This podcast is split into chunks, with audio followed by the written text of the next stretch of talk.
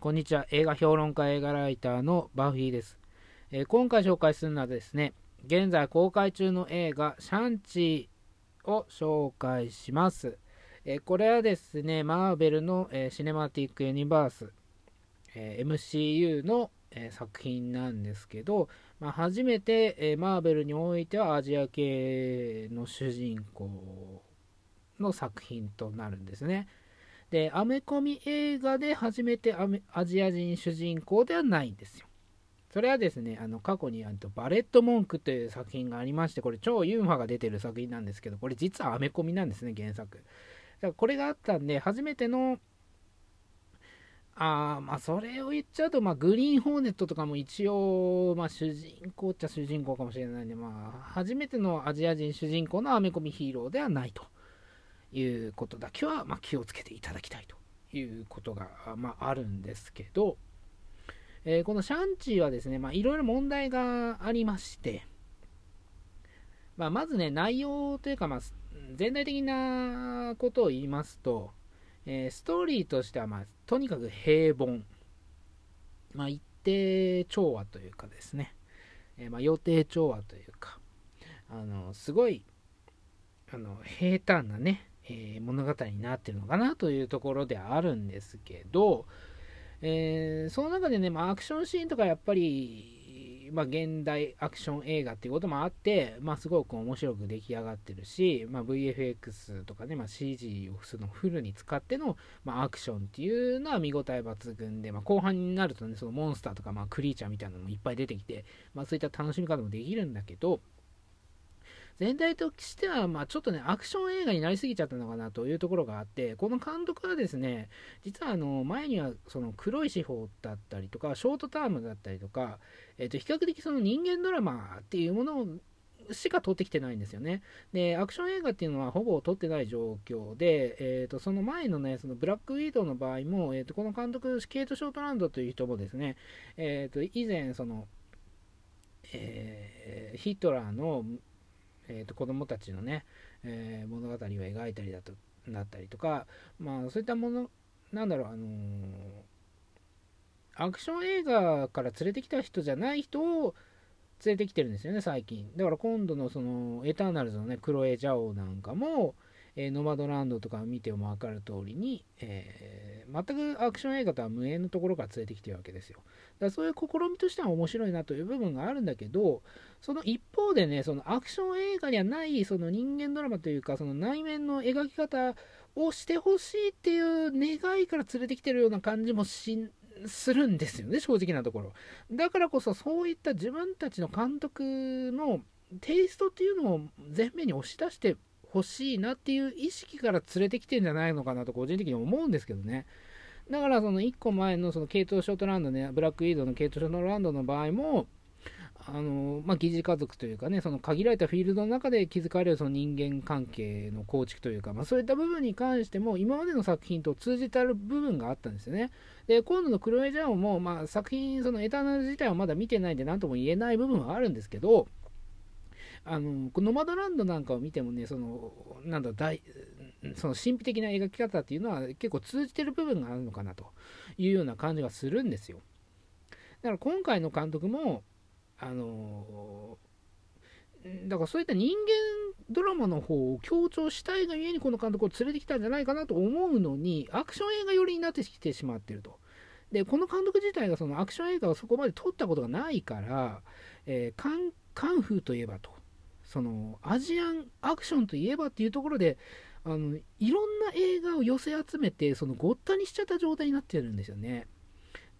なんかそのジャッキー・チェンだったり、まあ、もちろんブルース・リーの映画だったり、まあ、最近だとあのチャウ・シンチのね、あのーカンフー・ハッスルとかそういうのも入ってるだろうし、あとはグリーン・ディスティニーとかね、アメリカでヒットした作品も入ってるだろうしっていうところで、まあ、いろんなあのアジア、まあ、中国、韓国も関係なくてもアジアのそのアクション、まあ、カンフー、まあ、武術、えー アジアンアクションも何でもいいからぶぶっこんどけっていうようなね、あのー状態になっちゃってるんですよ。まあ、それはそれとして、まあ、お祭り映画みたいなね、あのーなんだろう、あの、ステレオタイプ全開の、あの、アクション映画、アジアのアクション映画要素全開の、まあ、ごったに映画として見る分には面白いのかもしれないし、実際問題は面白い部分もいいっぱいあるんだけど、果たしてそれを求めてこの監督が起用されたのかなっていうことを考えるとちょっとふあのー、なんだろうなちょっとあのうーん不思議な気持ちになります。そうそういうこともあるんですけど。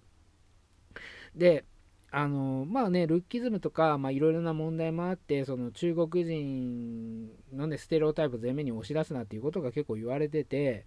でこれねいすごい言いたいことがあってあのー、そういうこと言われてるとねなんかちょっと間違った指摘をする人がいるんですよね。中国人を差別そのアジア人を差別するなと。アジア人が主人公だからもっと喜ぶべきだと。日本人だからもっと喜べとかねそういう意見がいっぱいあるんだけどそれはちょっと違うんですよ。あのそれなんでかっていうとあの逆に言えばねその日本人だってあの今度、あの GI 帳公開される、まあ、GI 帳を例に挙げて悪いんですけど、今度 GI 帳なんかね、すごいあの日本がなんかものすごいへんてこに描かれてるんですよね。で、そういうへんてこに描かれてる日本って今までも結構出てきてるんですよ。そのキルビルだったり、え最近でもそのワイルドスピードの中でもへんてこな日本って出てきてるんだけど、そういうの見ると結構怒る人いるんですよね。なのに今回のシャンチー見ても怒る人いないんですよ。そのアジア人が主人公で嬉しいとかね、そういう意見が飛び交ってるんですけど、それなんでかっていうと、中国人の目線から見てないからですよ。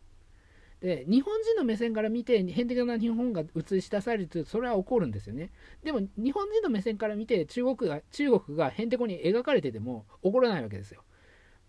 そこの違いなんですね。だからこれ中国が見たら結構中国人怒ると思うんですね。だから中国であの公開できないという状態になってるっていうのはそういうことじゃないかなと思うんですよ。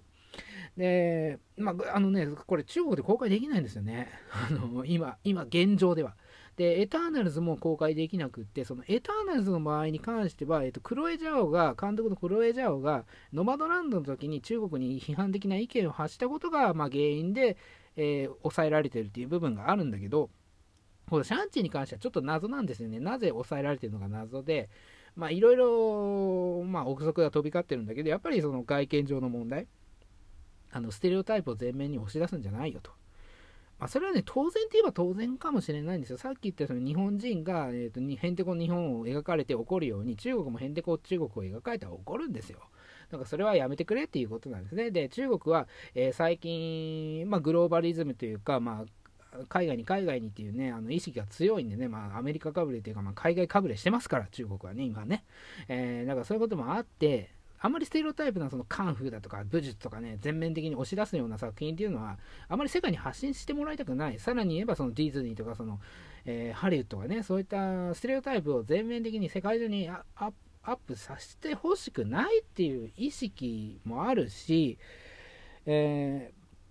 これディズニーとね、マーベル側もね、ちょっと今回配慮が足りないというのは、その中国忖度っていうのはね、これまあ仕方ないものなんですよ。その資金面とかね、まあ、映画を制作する上には資金がいるわけですから、そこをどうかと、どこのその国とかね、まあ、企業から、えー、調達してくるかっていうところで、まあ、中国が、あのまあ、名乗りを上げてね、まあ、それ便乗する形で、じゃあ中国さんお願いし、あの中国企業さんお願いします、中国さんお願いしますというところで、あのまあ、中国忖度という、まあ、関係性がね、まあ、作り上げられてるわけですよ、中国市場と、まあ、その中国企業との、ね、間に作られてるわけなんですけど、まあ、それに忖度するっていうのは、まあ、うん、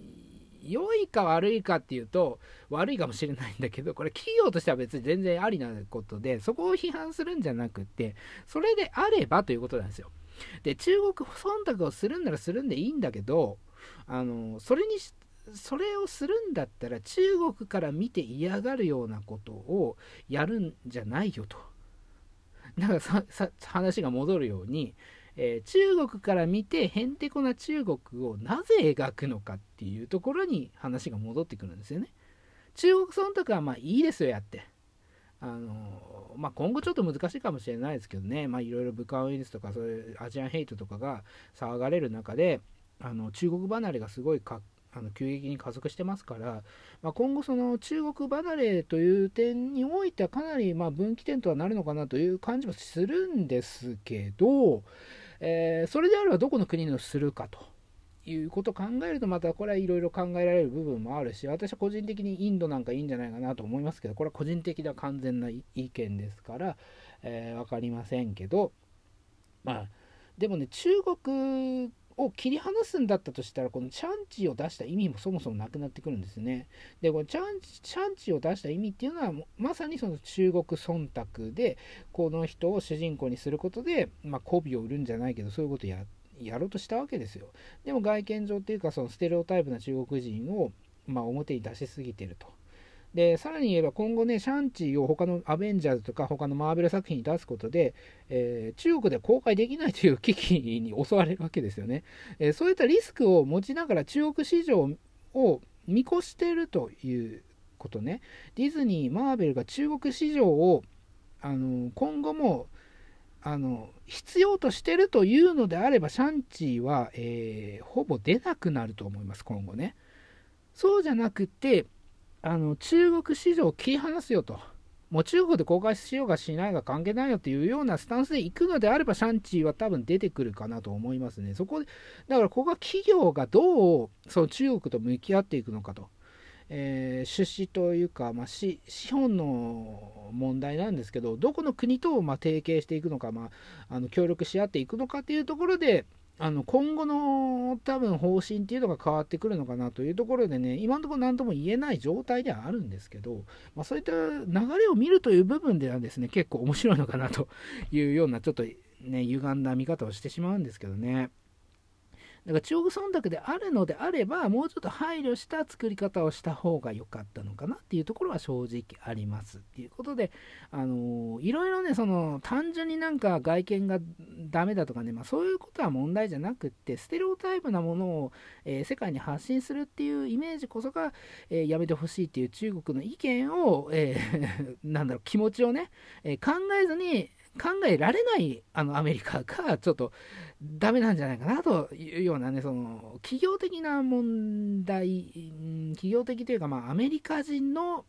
まあ、アメリカ人ってくくっちゃうとなんか悪いんですけどね、そのやっぱり企業的な問題、企業的なところに問題があるのかなというようなことを感じてですね、まあ、そういった見方をね、私はどうしてもしてしまうんでね、なんか悪いんですけどね。で、かといって、その作品自体がすごいね、よくできてればいいなと思ったんですけど、それがまあ平均点ぐらい。まあ、平均点よりちょっと上かもしれないんだけど、まあ、そういった、なんだ、ちょっと微妙な、あの、クオリティの作品だったんで、あの、こういう感じになりました。っていうところですね。えっ、ー、と、シャンチは現在公開中なんでね、まあ、全然ね、あの、単純にアクション映画として見て面白いかなと思うんでね、あの、楽しんでもらえればなと思います。えー、シャンチーでした。それでは。